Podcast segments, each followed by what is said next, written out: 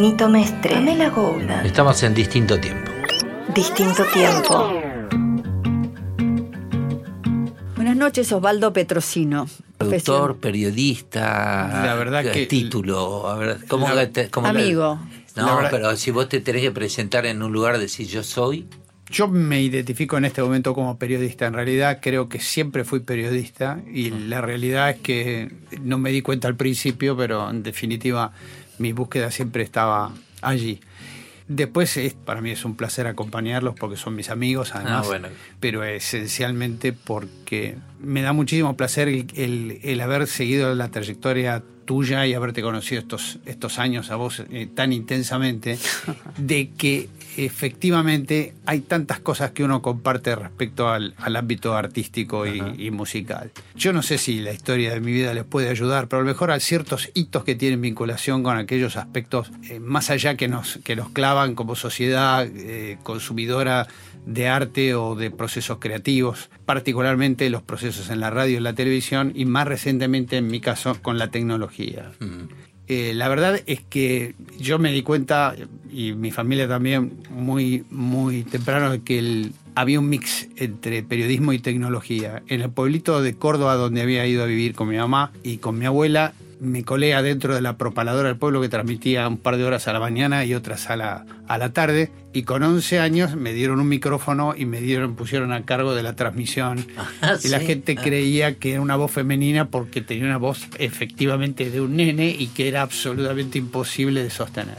La realidad es que programaba, hacía literalmente el trabajo de un DJ y elegía los comerciales que estaban pautados porque me gustaran a mí como sonaban empatados con la música y no porque estuvieran en la pauta. Así, así empezó.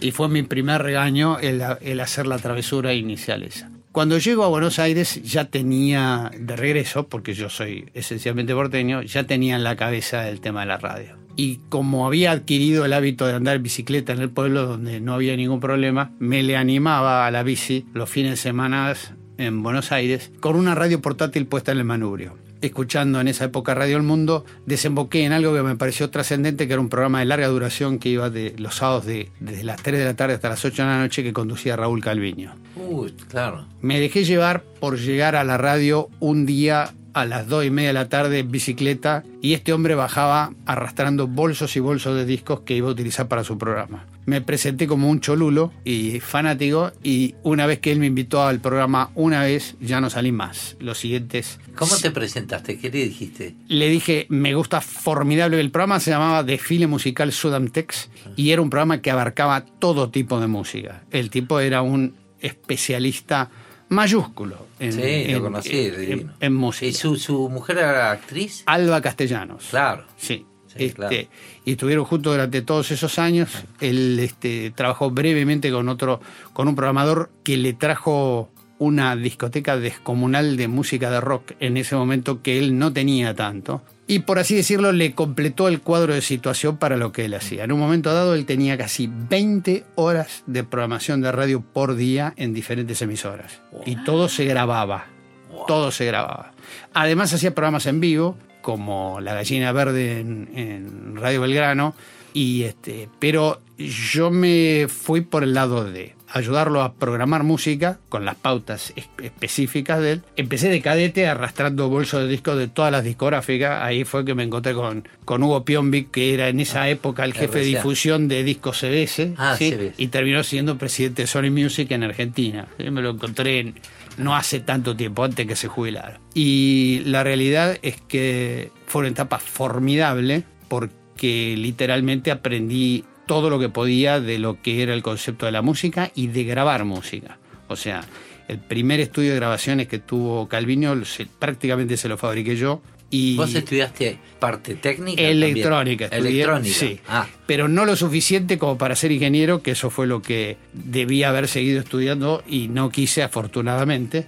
Este, digo afortunadamente porque me habría llevado muchísimo tiempo y me iba a hacer escapar de aquellas cosas que verdaderamente me gustaban, pero sí lo suficiente como para poder prácticamente reconocer un micrófono a condensador eh, que eran absolutamente imposibles de comprar en esa época, y de tener la noción de que el estéreo se venía y que aunque las radios de FM todavía no transmitían en estéreo, pronto lo harían. Mm. Así fue que el estudio de grabaciones que ayudé a formar en la calle México en 1500 fue el primer estudio pensado para radio estéreo que había. ¿Qué había, era? Braga, que estaba en esa época como gran estudio de radio con gente talentosísima, era Austral pero eso, ese era un estudio que solamente grababa mono y estaba muy bien ecualizado para radios, para la transmisión de AM y yo me concentré en un sonido muchísimo más plano y pensado en estéreo. ¿no? Entonces, cuando empezó a aparecer programación en estéreo, eh, el estudio se puso de hipermoda. Ahí apareció Juan Alberto Badía ah. y a partir de ese momento ya la cosa cambió hacia el otro terreno. Él hacía su programa de Flecha Juventud y tardó muy poco y yo tardé muy poco tiempo en involucrarme lo que terminó y se terminó de dar llamar el Clan Badía, que éramos un grupo de cuatro o cinco personas que finalmente nos juntamos en una sociedad que se llamó Recordvisión y que sigue existiendo hasta el día de hoy. ¿Belgrano, calle Belgrano? Belgrano 3176, eso es.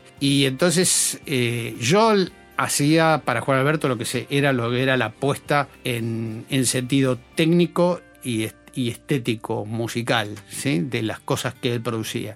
Y mientras estuve en el estudio de grabaciones, que no fue por mucho tiempo, pues después armamos uno en la casa de Recorvisión, uno grandote allí.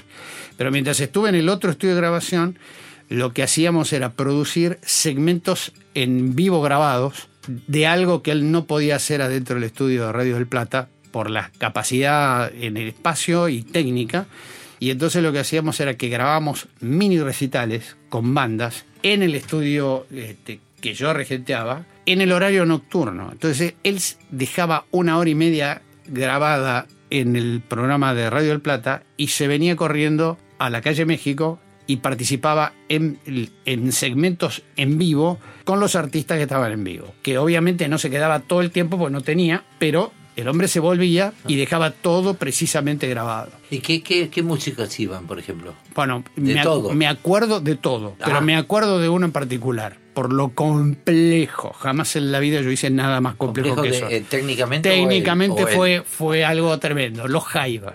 Ah, los mil. que eran, eran, mil. eran como 14. Claro.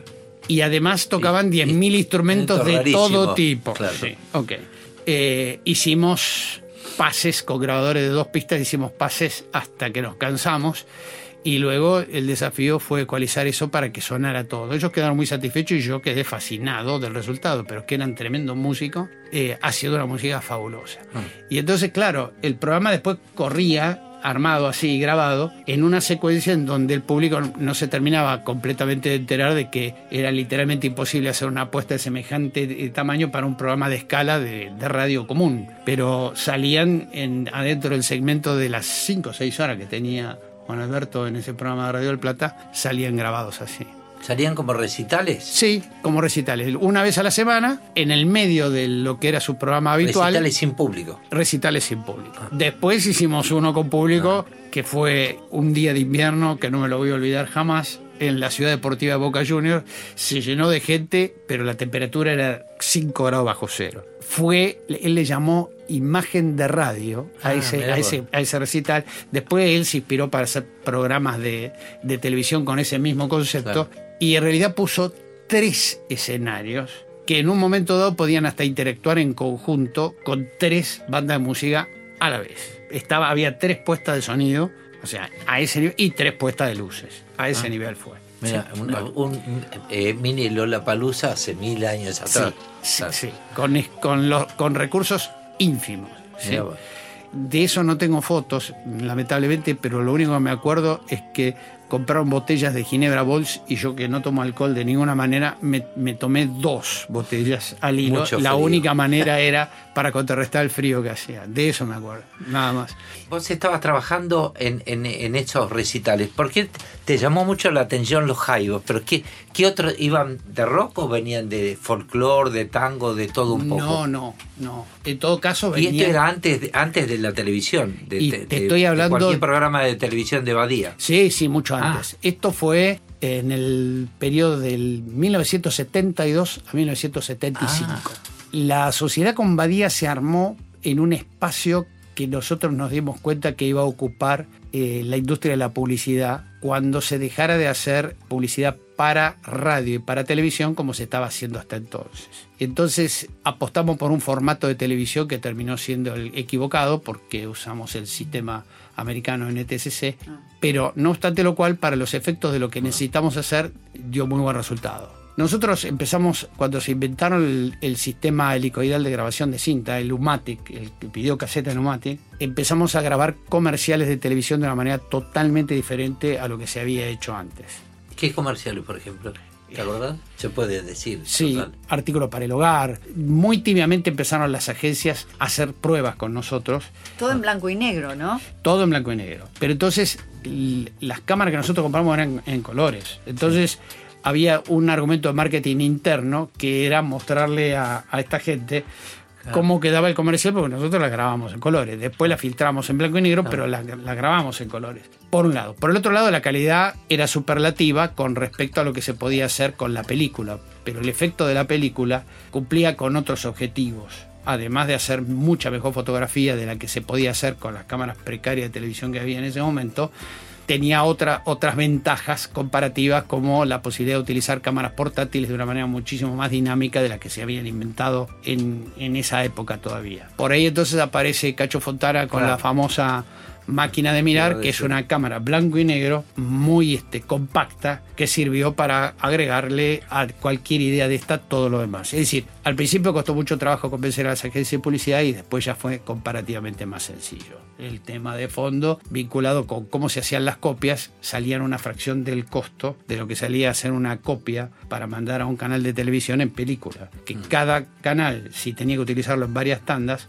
necesitaba más de una copia. Entonces por ahí recibía tres o cuatro copias, cinco copias, y la agencia de publicidad facturaba películas por cinco copias. Así que aparecíamos nosotros y le veníamos a pinchar el globo Claro. a lo que Ah. estábamos en punta con la tecnología, pero conspirando contra el statu quo. ¿sí? O sea que esa parte fue muy difícil. Pero entonces apareció la idea de comprar un proyector de pantalla ampliada. Muy coincidentemente ya con lo que iba a terminar pasando en el Mundial de Fútbol de 1978, en donde un- una sociedad argentina, en, en sociedad con una empresa extranjera, trajeron equipos absolutamente fuera de orden en materia de lo que era la tecnología de la proyección de televisión. Eran tremendos equipos que permitían una resolución equivalente a la televisión común en pantallas gigantescas adentro de un cine o de un teatro, lo que sea. Lo nuestro fue mucho más humilde. ¿Quién estaba ahí? ¿Se, se acuerdan de Gran TV Color? Ese era el nombre de la empresa.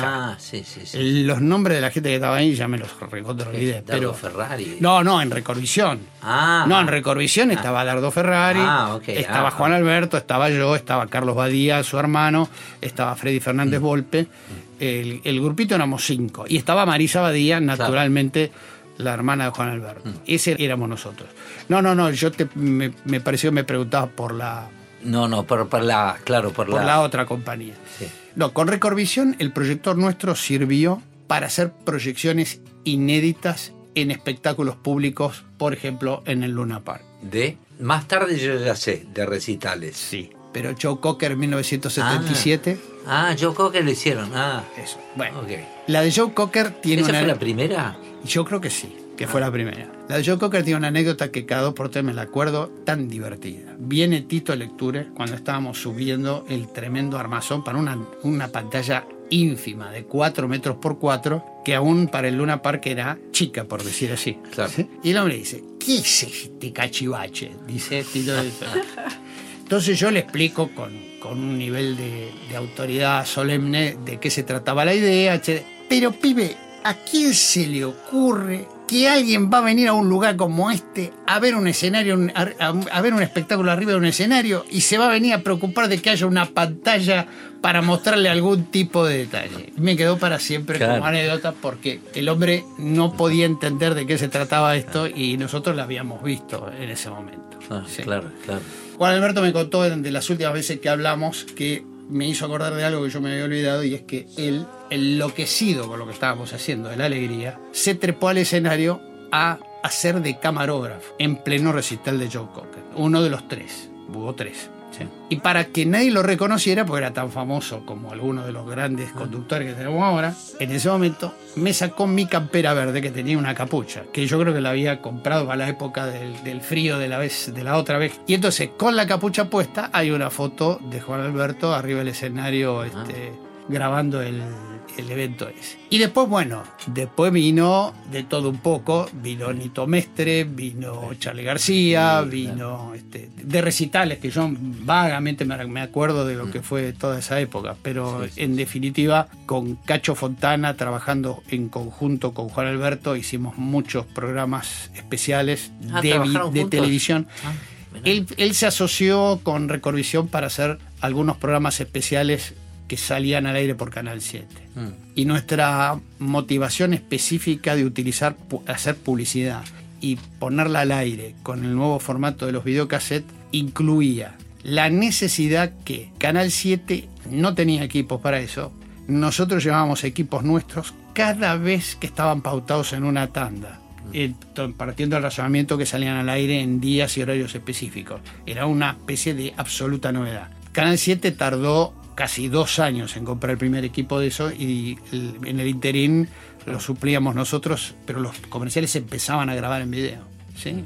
En video cassette, esencialmente. La resolución de los equipos que tenía la televisión pública en ese momento era tan pero tan baja que un cassette que por definición tiene apenas eh, los niveles de luminancia, o sea, de señal de blanco y negro necesaria para tener buena calidad, se veían como si estuviera viendo en, en HD. Era, la diferencia era abismal con respecto a lo que eran los equipos que tenían. Cuando llegó naturalmente ATC, se acabó todo lo que se daba porque ahí aparecieron equipos con resolución nominal absoluta y aparte encima en color. Así que ahí- Claro. Eh, había gente que ni siquiera sabía usarlo. Yo me acuerdo que una vez me habían llamado para... En Canal 7. En Canal 7, En la estaban los equipos ahí porque no entendían los folletos. Claro. Bueno, la realidad es que el impacto fue lento. En Europa fue aún más lento. Notablemente los noticieros estuvieron años, los de la BBC, todavía filmándose en película de 16 milímetros y el sonido en una pista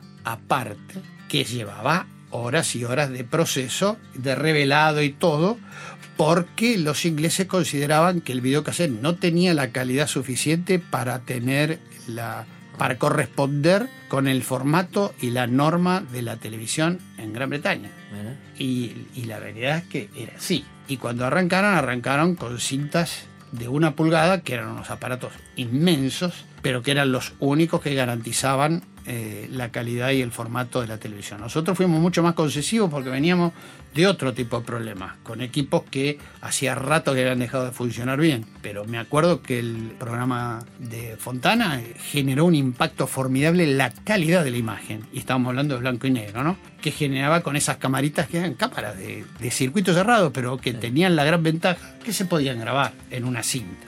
Vos ya habías venido de Estados Unidos. No, todavía no me había ido. Ah, o sea que todo esto Sí, es... sí. Todo esto es antes de irme. Acá aprendimos mucho más rápido. No es que aprendimos mucho más rápido, sino que la comparación de, de- de fidelidad era tan grande que preferimos usar videotape. Claro, y de a poco, naturalmente, se empezó a ayornar la industria de la publicidad, que fue la que guió al reequipamiento de los canales. Así fue, ah, de ese, de- por ese lado vino. Por supuesto, hay Y un, por antes, practicidad hay un antes y por costo. hay un antes y un después de ATC. Pero hasta dos años después de la existencia de ATC, hasta que los demás canales no se empezaron a mover, hasta que no apareció la televisión en color, porque al principio ATC arrancó, ¿Y, pero y quién, vos te acordás quién fue el generador, el que fue a, afuera a mirar y a comprar? Che, viste, porque siempre hay uno o un grupete que, Bueno. que vio esto hay que traerlo. Yo me acuerdo esencialmente de que la primera gran lucha fue por el tipo de formato. Ah, ok. En realidad, la televisión argentina tiene un sintonizador de televisión como norma, que es el mismo que se usa en Estados Unidos y en prácticamente todos los países de América Latina.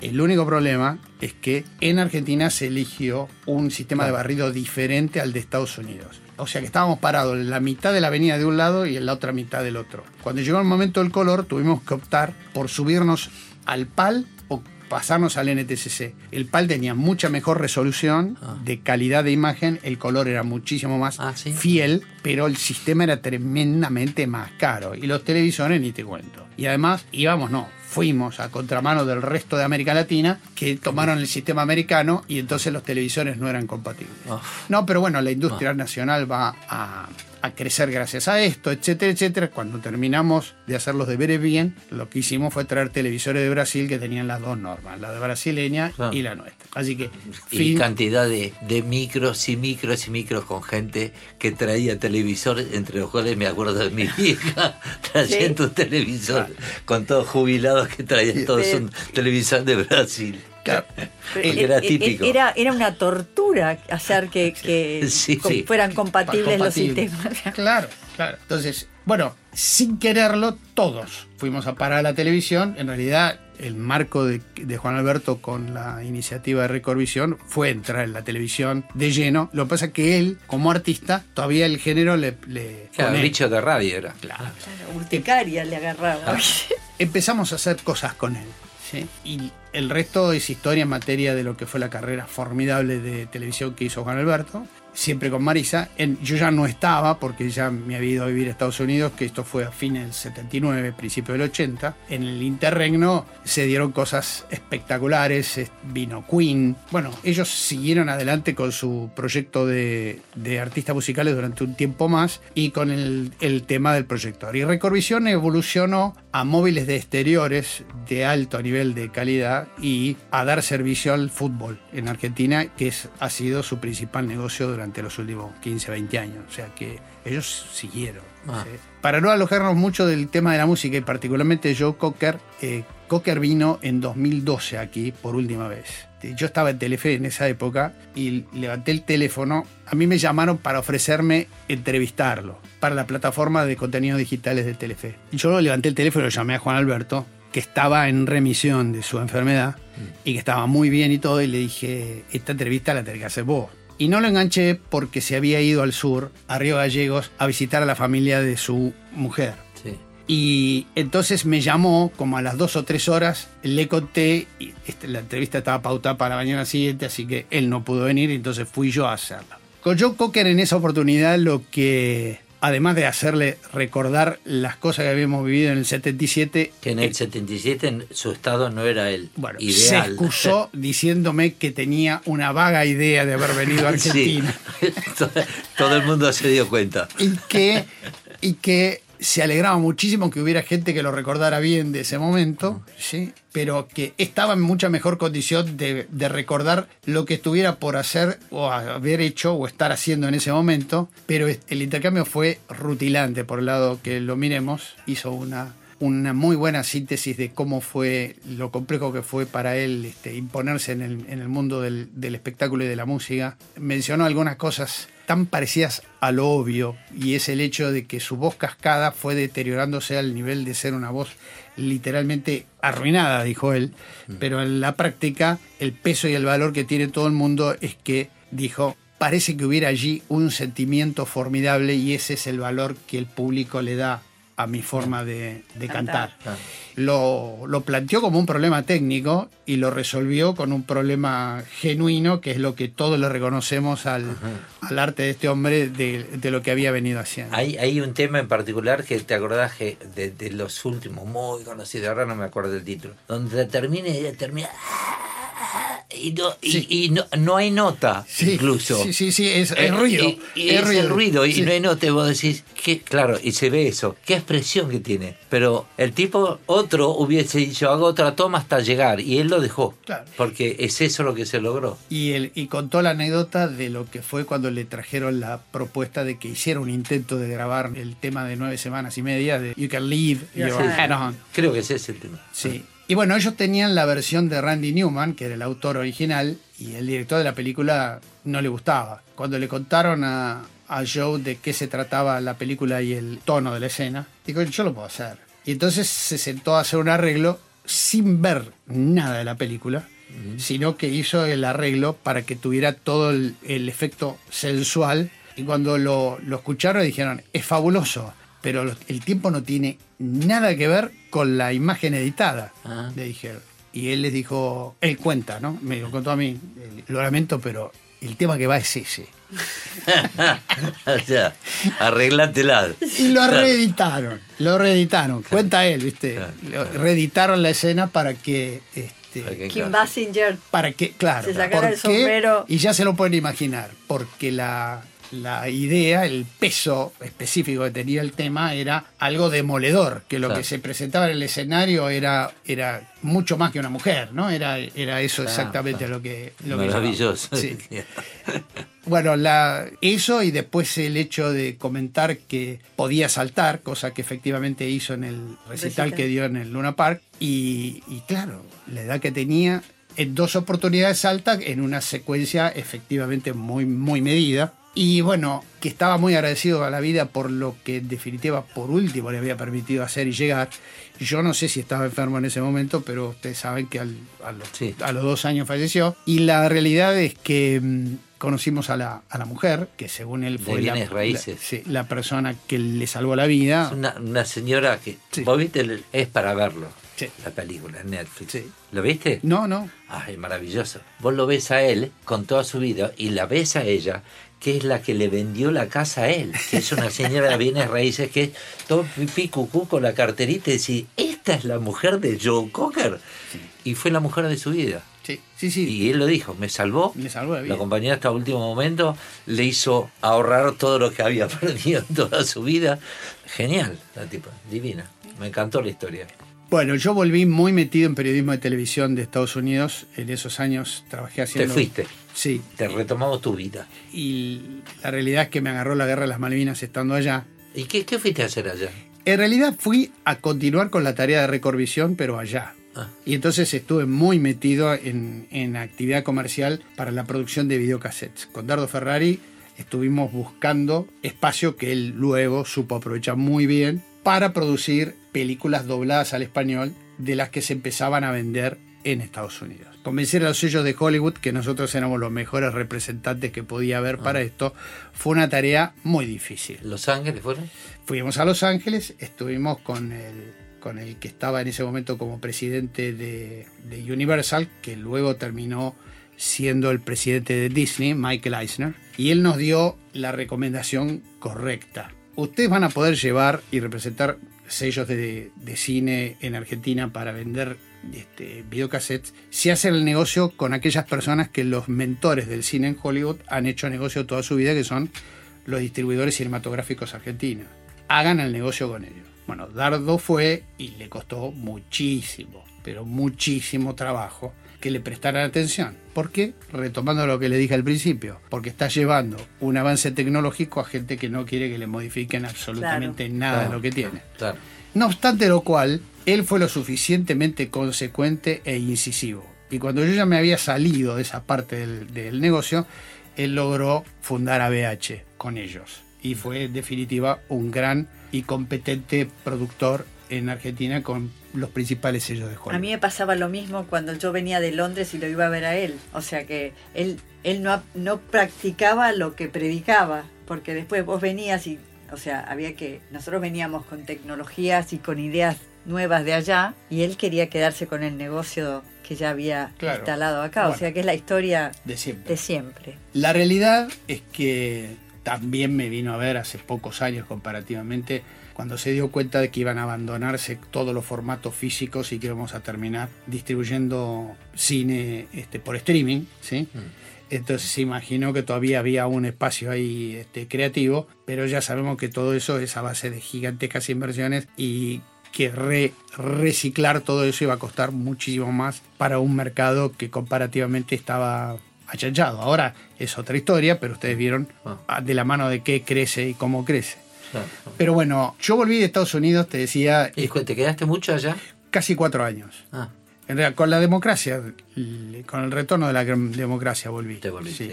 Y, el, este, y cuando llegué, Argentina era un extraordinario productor de noticias. Y comparativamente, a pesar de que parecían todas cosas que se movilizaban, eran todos temas muy tristes y complejos de lo que había sido la realidad argentina, se convertían en buenas noticias para lo que era el empuje democrático de América Latina. Y eh, las cadenas norteamericanas, particularmente las cadenas de habla hispana de Estados Unidos, le prestaron durante ese periodo de tiempo mucha atención a América Latina y particularmente a Sudamérica. Argentina brilló particularmente. Entonces yo terminé trabajando como corresponsal de la cadena, inicialmente la cadena SIN, que se volvió Univisión luego, durante una importante cantidad de años. Y en ese contexto me ocupé de los procesos políticos emergentes de la democracia de Uruguay, además de la de Argentina, la de Brasil, la de Bolivia, y estuve entreteniéndome durante 10 años con Chile hasta que volvió la democracia allí también. ¿Entrevistaste presidentes? Todos.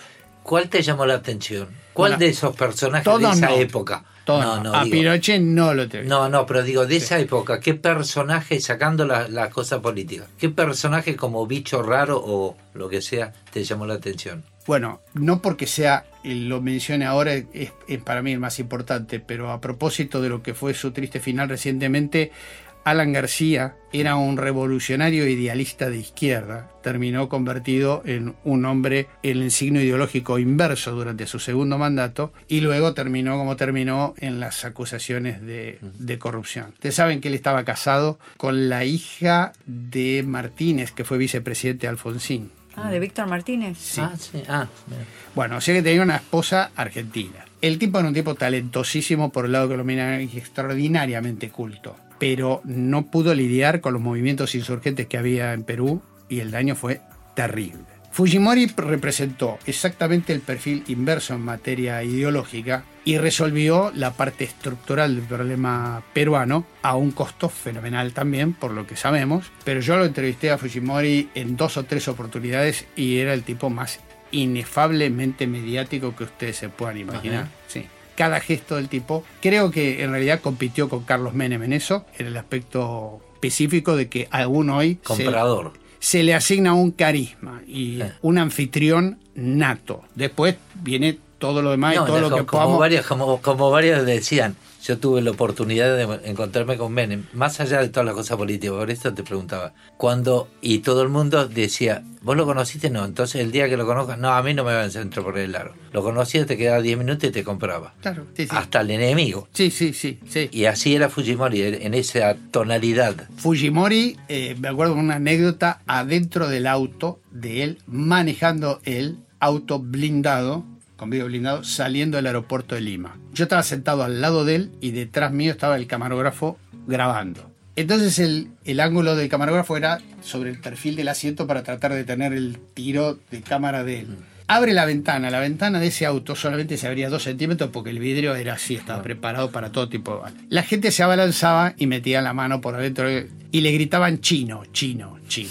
Entonces el tipo se da vuelta, me mira a mí, que era más o menos lo mismo, la cámara, y con una, un semblante que ustedes se lo tienen que imaginar, me dice mansamente, me dicen chino, dice. Lo dejo para que ustedes lo razonen lo que significa es. Parecía un lugar común, pero me dicen China.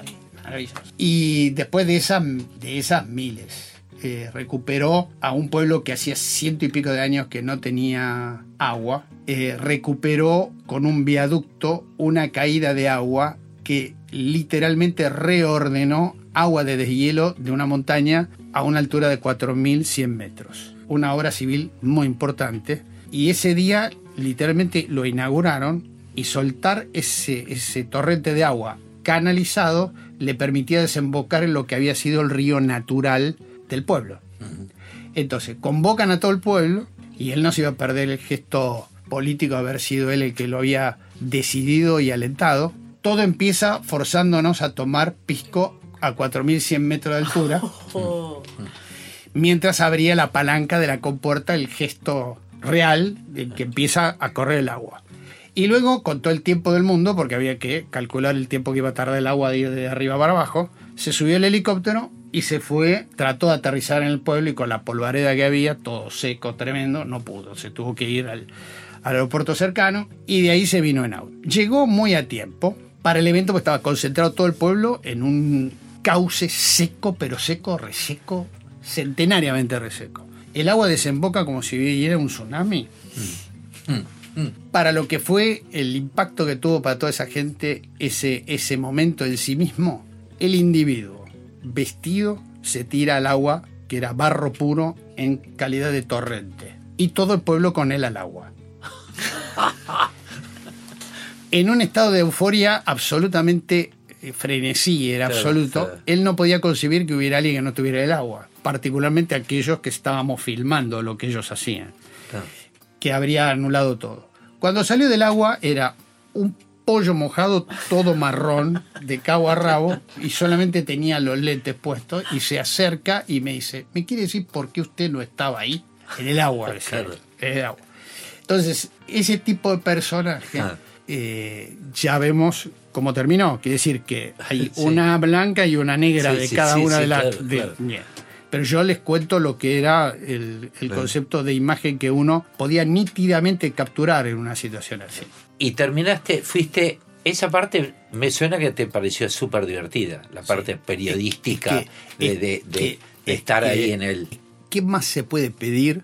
Otra, otra que no seas un gran intérprete o un compositor de música, de tener prácticamente poder de decisión editorial sobre el proceso creativo de un reportaje de televisión y hacerlo lo más contundente posible. ¿Para dónde fue esto? ¿Telefe siempre? Esto, no, no. No. Esto, Ah, ah, esto eran todas cadenas Ah, americanas. todas Sí, sí. Y el, en realidad trabajé para Canal 13 de Chile también. Es decir, pero esto era o era Univisión o era Telemundo. ¿sí? Y después del, del 93 ya era Telemundo. ¿sí? Y después vino CBS. Y después ya me, por así decirlo, me repatrié a mí mismo. Primero en un proyecto que de todas maneras seguía siendo internacional, que fue mi primera aproximación con el contenido digital puro. Mezclaba las dos cosas. Mezclaba el concepto de la música con la tecnología. Universal Music quiso intervenir en un proyecto que era una startup, en realidad, de un portal de música de nivel pan-regional, con la idea de fomentar dentro de la industria el concepto de la música con distribución digital. El dueño de Universal Music era el que figuraba como cabeza de Universal Music, era uno de los sucesores del emporio licorero de Seagram en Canadá. Ah, sí, sí, sí, sabía. El señor se llamaba, si no me olvido, Edward Bronfman.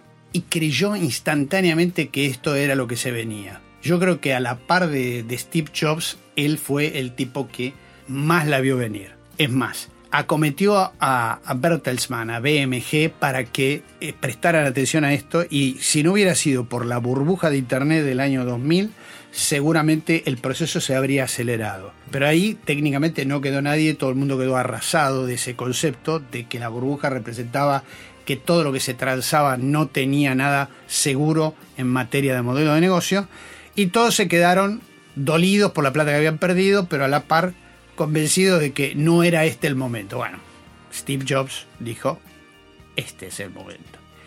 Le encontró la vuelta con el reproductor de música primero y después se encaró. Y yo lo que digo después de haber leído la biografía de Steve Jobs es haber estado presente en el momento que una de las discográficas se dio por primera vez a la idea de volver a vender temas musicales de a uno y en formato digital. Yo habré estado el momento en que, porque hubo uno que dijo sí, Sí, claro. antes que los demás. Claro. No se pusieron todos de acuerdo para decir que sí. Claro. Bueno, y eso pasó. Y en definitiva, lo que sabemos es que la primer gran discográfica del mundo digital terminó siendo Apple Music, ¿sí? Claro. Ahora salieron naturalmente competidores, pero lo que quiero decir es es el momento en que las dos cosas están. Bueno, ese, cuando ese por- salió el, el iPod, El iPod. Sí. que seguro el tipo, yo me juego la cabeza, el tipo tuvo un Walkman, el que creó el iPod. Bueno y el- Seguramente salió de ahí, porque ¿vos te acordás cuando apareció el Walkman? sí, Que todos, todos nos volvimos locos de la cabeza, o sea, Sí. teníamos música en el bolsillo. Sí. Bueno, Y- pero y- él, eh, Steve Jobs cuenta en la biografía que el origen fue un aparato de un tipo. Ah, Compró al tipo y al aparato y de ahí surgió la idea del iPod. ¿Y quién era ese tipo? Y Bueno, bueno un sí, X. Un X, pero quiere decir, alguien había pensado Ya. en algún mecanismo de grabación que no fuera cinta. Claro, El- claro. Alguien lo había pensado sí, así. sí, sí. Y yo además había estado en, en Corea del Sur el- en el año 80 y los coreanos desesperaban porque Sony no les vendía la patente para el, ar- el aparato del cassette del Walkman. Ajá. Entonces, sin patente no había Walkman. Era Claro. así. Y no sé si lo tenía Sony o lo tenía Philips, pero uno de los dos tenía la patente ah. Para el aparato. Y mientras esto ocurría, Steve Jobs ya estaba pensando en lo otro, en lo que venía después. Bueno, la plataforma esa se llamó iRitmo.com. Y en su momento más rutilante tenía una redacción en Madrid, otra en Buenos Aires, otra en Ciudad de México, otra en Bogotá, otra en Los Ángeles y otra en Miami. ¿Hacia dónde habría evolucionado? No era el hecho de que uno se metía en una página de internet.